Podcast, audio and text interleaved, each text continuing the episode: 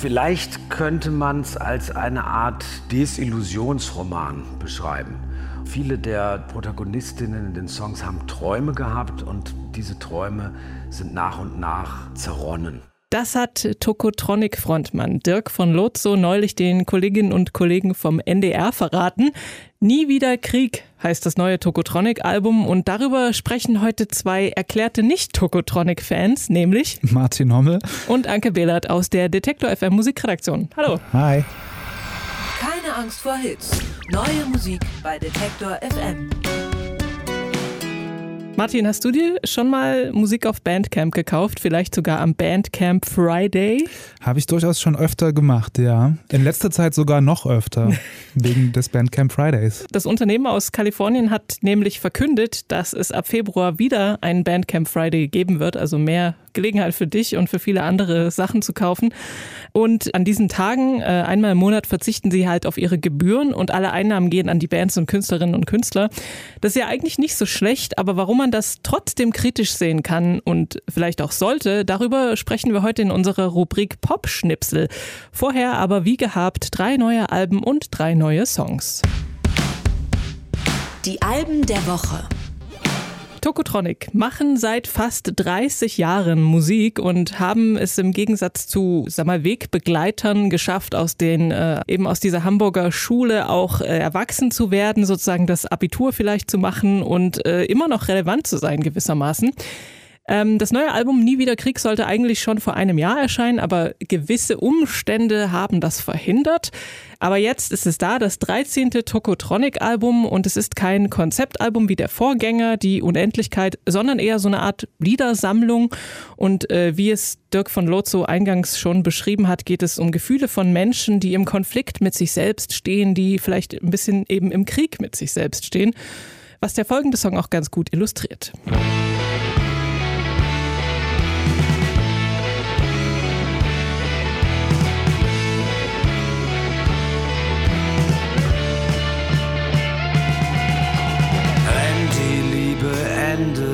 Ist es mitten in der Nacht. Ein Lichtschein, der mich blendet, dringt aus meinem Tiefkühlfach. Dort liegt eine Pizza, die ich aufzupeppen versuch. Mit Kräutern der Provence hab ich keine Chance. Oh, oh, oh,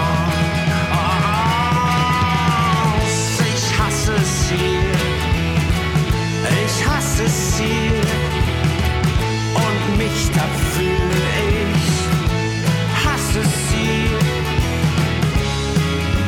wenn sich Einsamkeit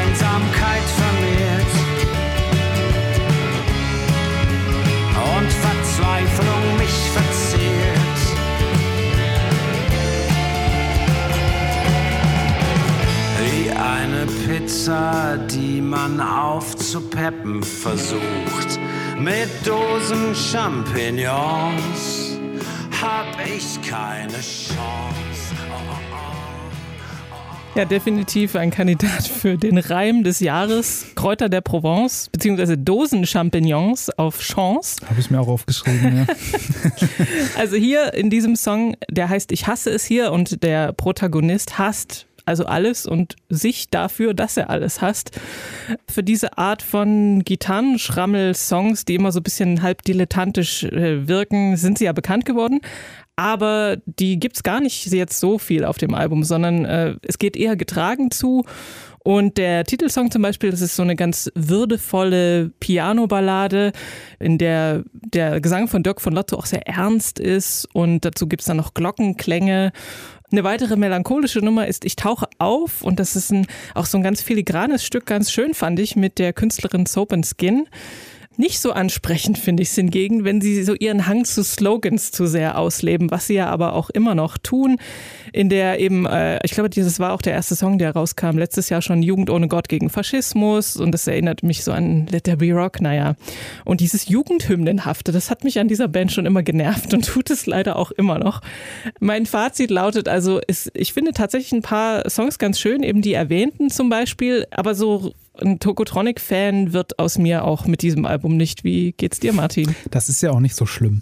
Ähm, ich muss auch zugeben, ich habe so ein etwas schwierigeres Verhältnis zu der Band. Ich glaube, ähm, also es nervt ja immer so ein bisschen, wenn Leute sagen, seit dem und dem Album höre ich sie nicht mehr, da bin ich dann ausgestiegen. Aber auch ich habe, glaube ich, das letzte Album, was ich wirklich gehört habe, war Kapitulation aus 2007 da habe ich sie dann auch live gesehen und fand es dann auch damals schon irgendwie nicht mehr ganz so prickelnd und weil irgendwie dieses Chaos fehlte. Ne? Also sie haben irgendwann diese Trainingsjacken abgelegt und sich Hemden angezogen und ich hatte das Gefühl, dass ich in der, in der Zeit noch nicht an dem Punkt war, um das auch tun zu können. Und ich habe das Album echt lang jetzt rausgezögert. Wir hatten es ja die ganze Woche schon da liegen und ich habe es dann gestern Abend erst gehört und es hat sich so ein bisschen angefühlt wie die Ex-Freundin anzurufen oder den Ex-Freund. So, weißt du, es ist so ein bisschen awkward und man fragt sich, ob ich das jetzt wirklich tun sollte und mal gucken, wie es wird so. Und ich fand es dann aber eigentlich gar nicht so schlimm. Also mir ging es da ähnlich wie dir. Es waren ein paar gute Songs dabei. Es ist auch nicht unbedingt alles mein Geschmack. Aber es ist toll produziert, es sind große Songs, ähm, es gibt viel zu entdecken und wie du in dem Zitat, ne, die Kräuter der Provence und ich habe keine Chance, egal was Dirk von Lotzo sagt oder singt, es hat halt immer irgendwie Bedeutung und es ist bedeutsam, Tiefe. Man kauft ihm das ab und ähm, ich glaube, letztlich haben sie einfach das gemacht, was sie schon immer machen. Sie schreiben irgendwie melancholische Indie-Rock-Musik und bei der man auch als Mann mal traurig sein darf und Gefühle zeigen kann und alle können mitmachen, außer die Nazis und was ist daran jetzt schlecht so, ne? Also von daher ich fand's gut. Wir bleiben noch ein bisschen in Deutschland, äh, genauer gesagt in Berlin. Äh, dort lebt nämlich die Musikerin Tara Nomi Doyle. Ihr Vater kommt aus Irland, ihre Mutter ist Norwegerin, aber aufgewachsen ist sie, wie gesagt, in Berlin. Und dort im Wohnzimmer ihrer Eltern, da steht auch das Klavier, mit dem Doyle die Songs für ihr zweites Album Vermin geschrieben hat. Vorher hat sie schon mit einer EP und ihrem Debütalbum Alchemy auf sich aufmerksam gemacht und dafür auch viel Lob von der Kritik bekommen. Der Titel des neuen Albums, Vermin, also das schreibt sich mit so einem AE zusammengesetzten Buchstaben und ist äh, in dem Sinne auch ein Wortspiel, denn Vermin auf Englisch bedeutet ja Ungeziefer. Aber Vermin auf Norwegisch bedeutet sowas wie sei mein, also be mine, würde ich es jetzt mal auf Englisch sagen. Und auf dem Album geht es um toxische Beziehungen, die mit jedem Song äh, etwas zerstörerischer wird. Und umgesetzt hat sie das auch ganz interessant, finde ich, mit die Songtitel. Dieses, das sind alles Insektennamen. Also der hier, der heißt zum Beispiel Leeches 2. I never asked for your love. I never asked for your love. I never asked for your love. I never asked for your love. So, how can you tell me I'm taking too much?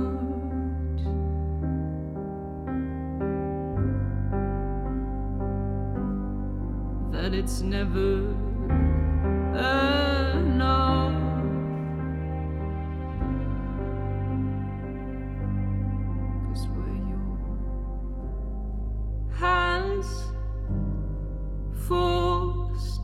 Into mine by invisible ties you're bound to lie next to me.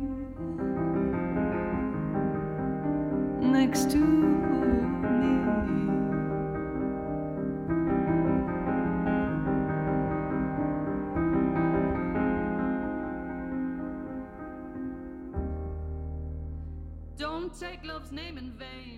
Leeches 2 aus dem Album Vermin von Tara Nomi Doyle.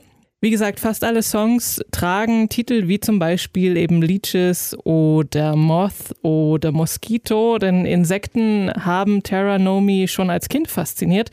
Und jetzt, als 24 ist sie, glaube ich, mhm. Jährige, ist sie auch von Psychologie fasziniert, vor allem von dem Konzept der Persona und der Schatten des äh, Schweizer Psychoanalytikers C.G. Jung.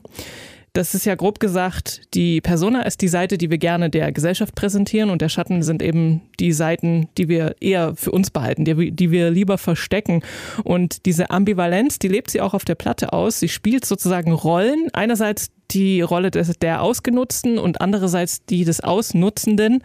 Das macht sie mit so ganz eleganten Pop-Songs, die mal kraftvoll und mal aber auch zerbrechlich klingen und aber insgesamt eher eine düstere Stimmung verbreiten.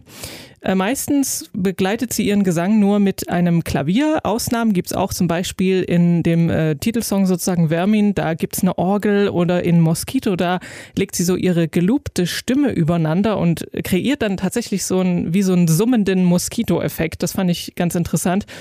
In einem Song klingt der Gesang dann aber tatsächlich auch so, als würde sie durch eine Zahnspange nuscheln. Da habe ich mich mhm. dann auch gefragt, warum das jetzt?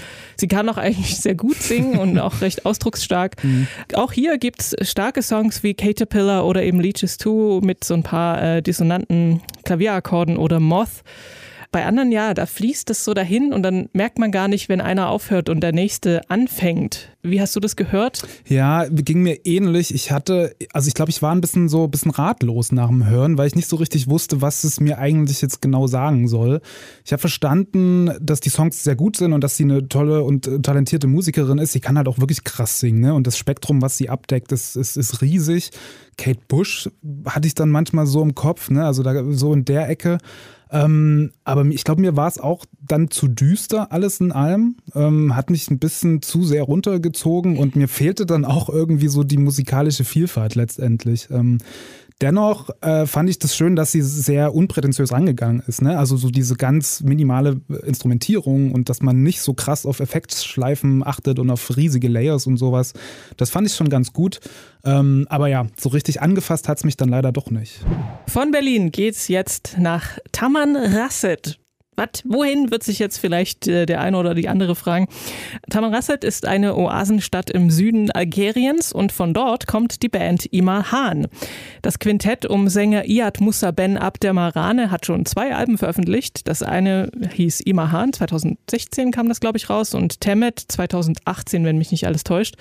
Und dann 2019 haben sie angefangen, in ihrer Heimatstadt äh, ein Studio zu bauen. Das haben sie natürlich auch fertiggestellt und ist es jetzt damit das erste professionelle Aufnahmestudio überhaupt. Und dort haben sie natürlich auch ihre neuen Songs aufgenommen die haben so diesen für Tuareg-Musik, sage ich jetzt mal, diesen typischen tranceartigen Charakter. Aber die Band lässt da durchaus auch immer mal ähm, andere Einflüsse zu.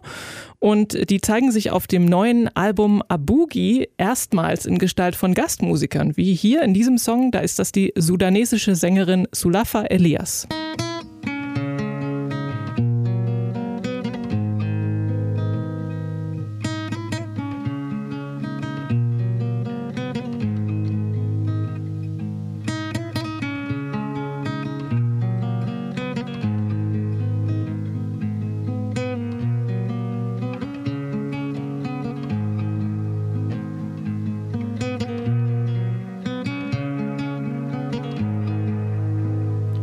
هدرت خاق قد الله ينفأس.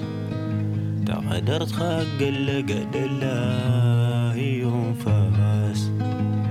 جضن النمانيني بس ثلاث جضن النماني بس ثلاث ميديني نكيا جي غساس.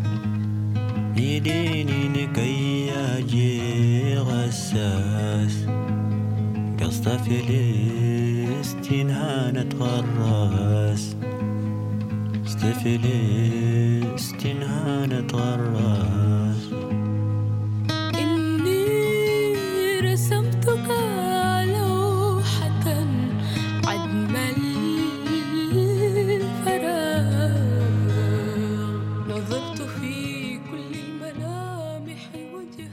Tagadat ist das gewesen vom neuen Imahan-Album Abugi.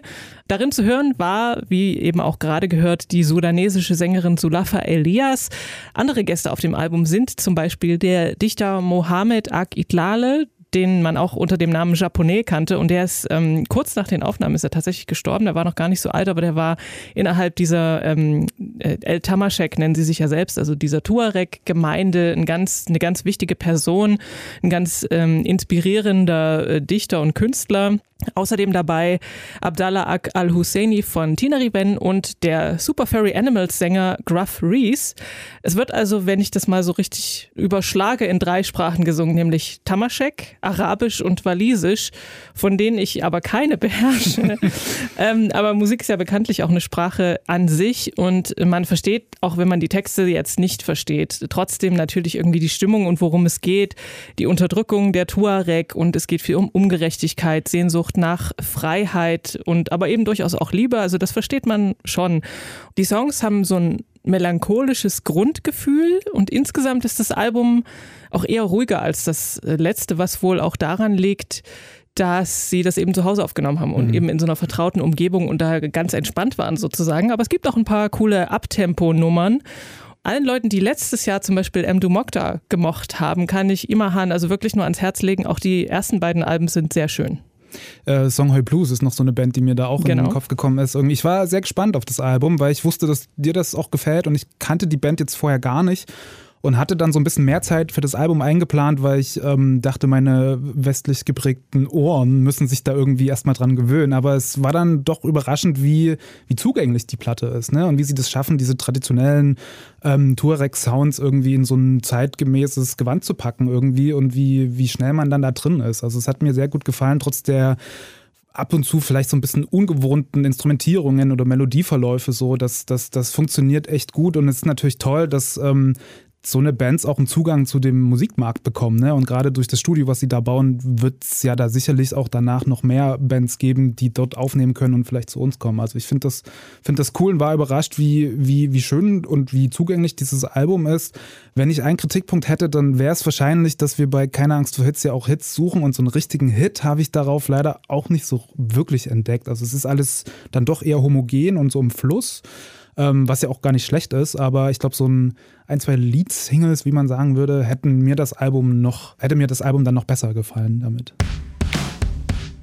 Neu auf der Playlist.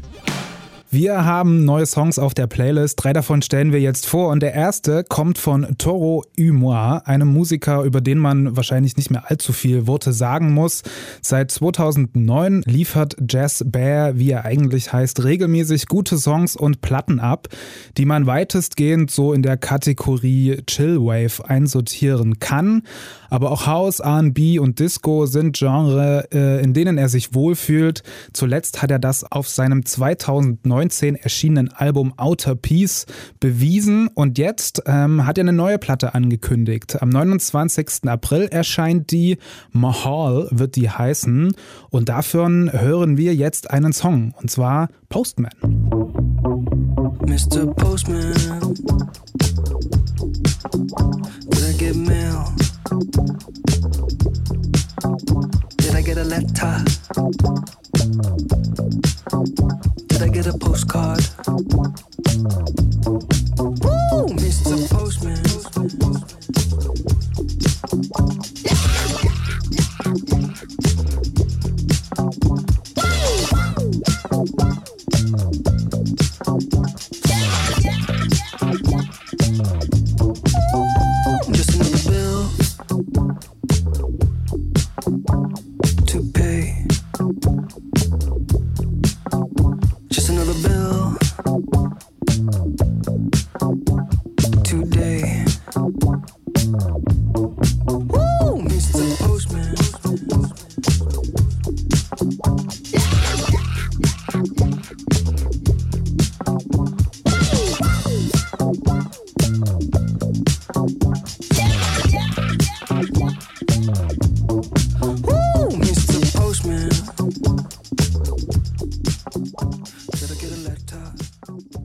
Braucht nicht viel für einen guten Toro Umar Song. Wann hast du das letzte Mal deinen Briefträger so funkig nach der Post gefragt, Anke? Wann, wann war das? Gestern erst.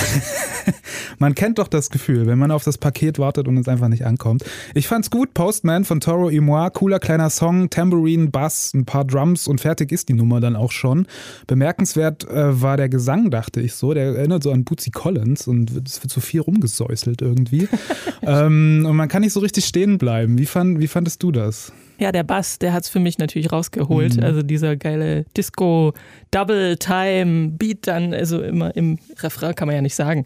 Ja, aber auch eine schöne, ein schöner Song. Wir haben gerade gesagt, klingt wie gerade aufgestanden und so ein bisschen, was fällt mir als erstes ein? Ah, Postman. Ich mach mal einen Song draus. Genau, und äh, daher vielleicht auch diese fast schon kindlich anmutenden, doch recht simplen Lyrics. So. Naja, viel Text war da nicht. Aber muss ja auch nicht. Muss ja nicht immer jeder ein Dirk von Lotso sein. Wir bleiben noch einen Moment im Dunstkreis von Toro Humois. Jess Bear hat nämlich auch ein eigenes Label, auf dem er seine Lieblingskünstlerinnen rausbringt und an deren Produktion er auch mitarbeitet. Company Records heißt das Label. Und eben auf diesem erscheint am 20. Mai das neue Album der amerikanischen Künstlerin Affi. Sunshine Factory wird das heißen. Affi ist eine sehr vielseitige Künstlerin, ist so im Synth- und Dream-Pop zu Hause, macht aber auch elektronische Musik und sogar Rap. Ähm, ich glaube, den meisten wird sie wohl noch mit ihrer Debütsingle aus 2006 im Ohr sein. Pop the Glock hieß die und war damals auch definitiv auf meiner äh, MySpace-Seite. Auf deiner nicht, sehe ich gerade in deinem Gesicht. Nee, nicht so? Ich erkannte sie vorher tatsächlich nicht. Ah. Umso besser, denn es kommt ein neues Album, mit dem kannst du dich dann ausgiebig beschäftigen und wir hören ähm, einen Vorgeschmack davon. Das ist Affi hier mit Dominoes.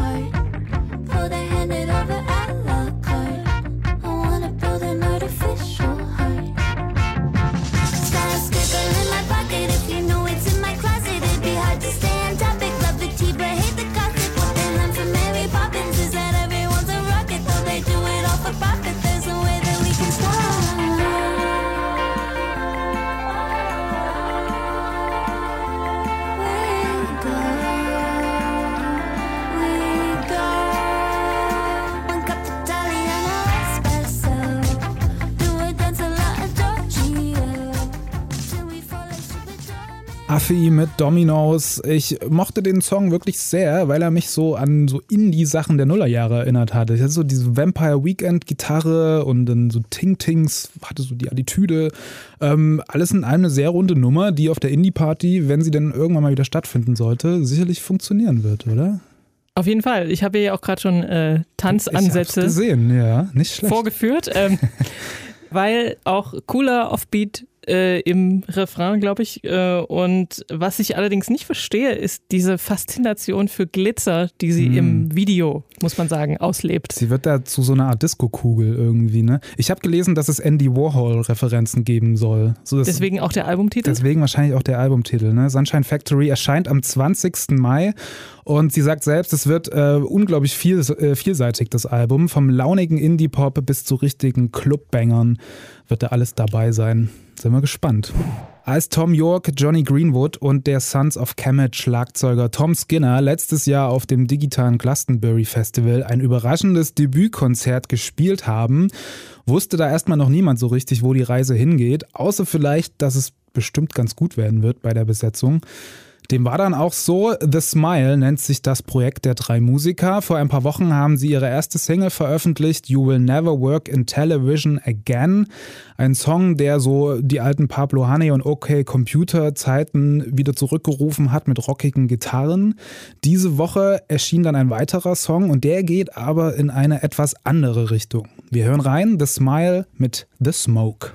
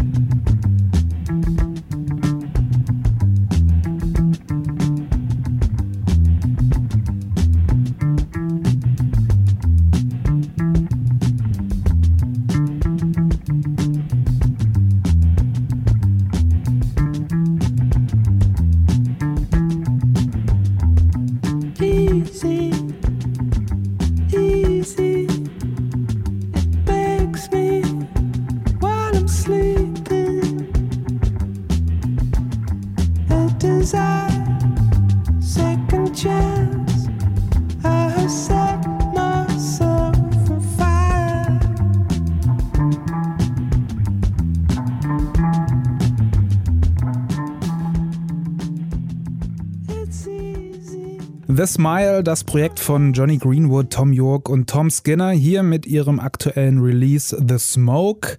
Erinnert mich, wenn wir jetzt schon mal in alten Radiohead-Platten rumkramen, an King of Limbs, das Album von 2011. Das hatte auch sehr viele Songs mit so einem ähm, hervorstechenden Bass. Ähm, auch hier sehr basslastig, eine coole Bassline.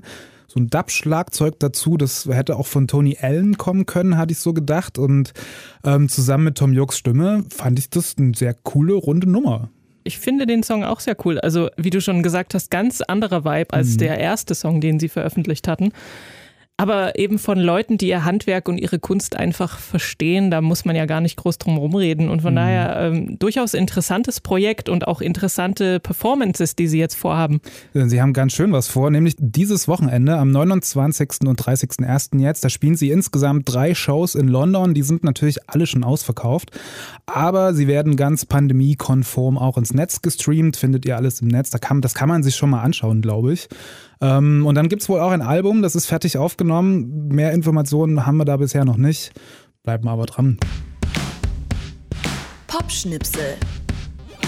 Die Plattform Bandcamp hat verkündet, dass es ab Februar wieder den Bandcamp Friday geben wird, also der Tag im Monat, an dem Bandcamp auf sämtliche Einnahmen aus allen Musikverkäufen verzichtet, um Musikerinnen und Künstlerinnen in der äh, schweren Zeit zu unterstützen, also ja immer noch ohne Live-Einnahmen größtenteils. Und bislang sind schon mehr als 70 Millionen US-Dollar durch den Bandcamp Friday an Musikverkäufen zusammengekommen. Und an so einem Tag, da gehen 93 Prozent der Einnahmen an die Künstlerinnen und Künstler und Bands. Und an einem normalen Tag, äh, an dem sie sozusagen ihre Gebühren behalten, sind es 82 Prozent. Eigentlich ja eine positive Sache, sollte man meinen. Und sicherlich hat Bandcamp auch dazu beigetragen, dass wieder mehr Musik gekauft wird. Warum Bandcamp trotzdem nur die bessere Alternative und nicht der Königsweg zur fairen Bezahlung von Musikerinnen und Musikern ist und wie Aktionstage wie der Bandcamp Friday den Musikmarkt beeinflussen, darüber hat unsere Kollegin Jessica Hughes mit dem Musikjournalisten Christopher Cornels gesprochen, der sich kritisch mit Streaming und ebenso Plattformen wie Spotify oder Bandcamp auseinandersetzt. Der Bandcamp Friday, das klingt doch eigentlich nach einer ziemlich guten Sache, oder? Ist das ein Tag, den wir uns in Zukunft fett im Kalender markieren müssen als MusikliebhaberInnen?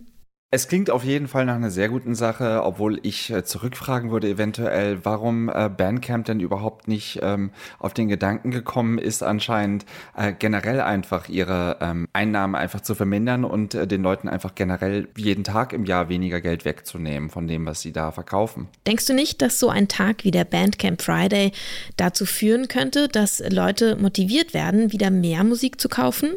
Da bin ich ein bisschen zwiegespalten. Einerseits finde ich es ganz gut, dass ähm, äh, so Musik wieder ein bisschen mehr aufgewertet wird äh, für das Publikum als solches, äh, denn es wird sukzessive immer mehr gekauft auf dieser Plattform.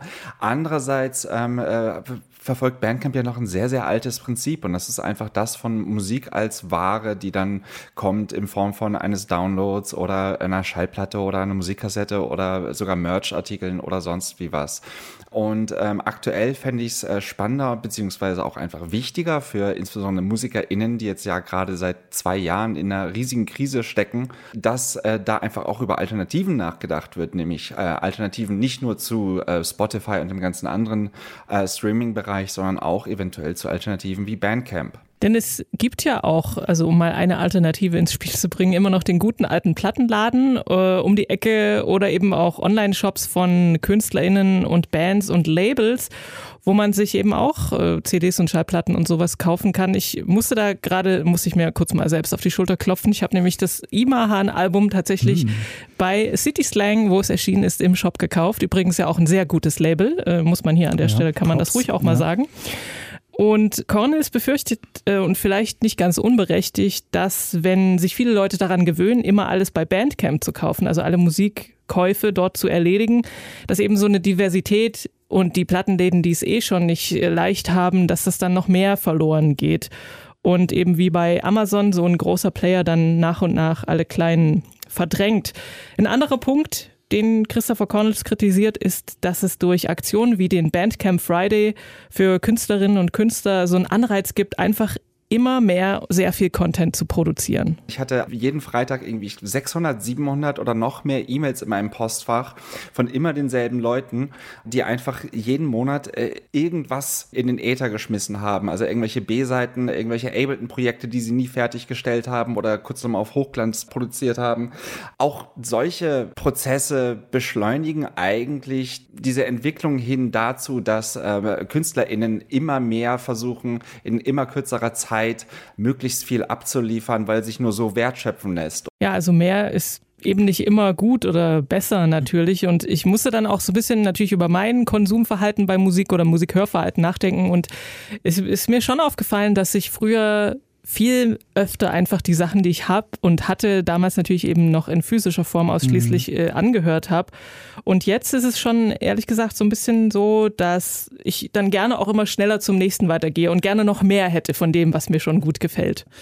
Ja, voll, bin voll bei dir. Ich glaube, das ist dann das, das Zeitalter des Streamings, ne? dass es alles irgendwie auf einen Klick available ist. So.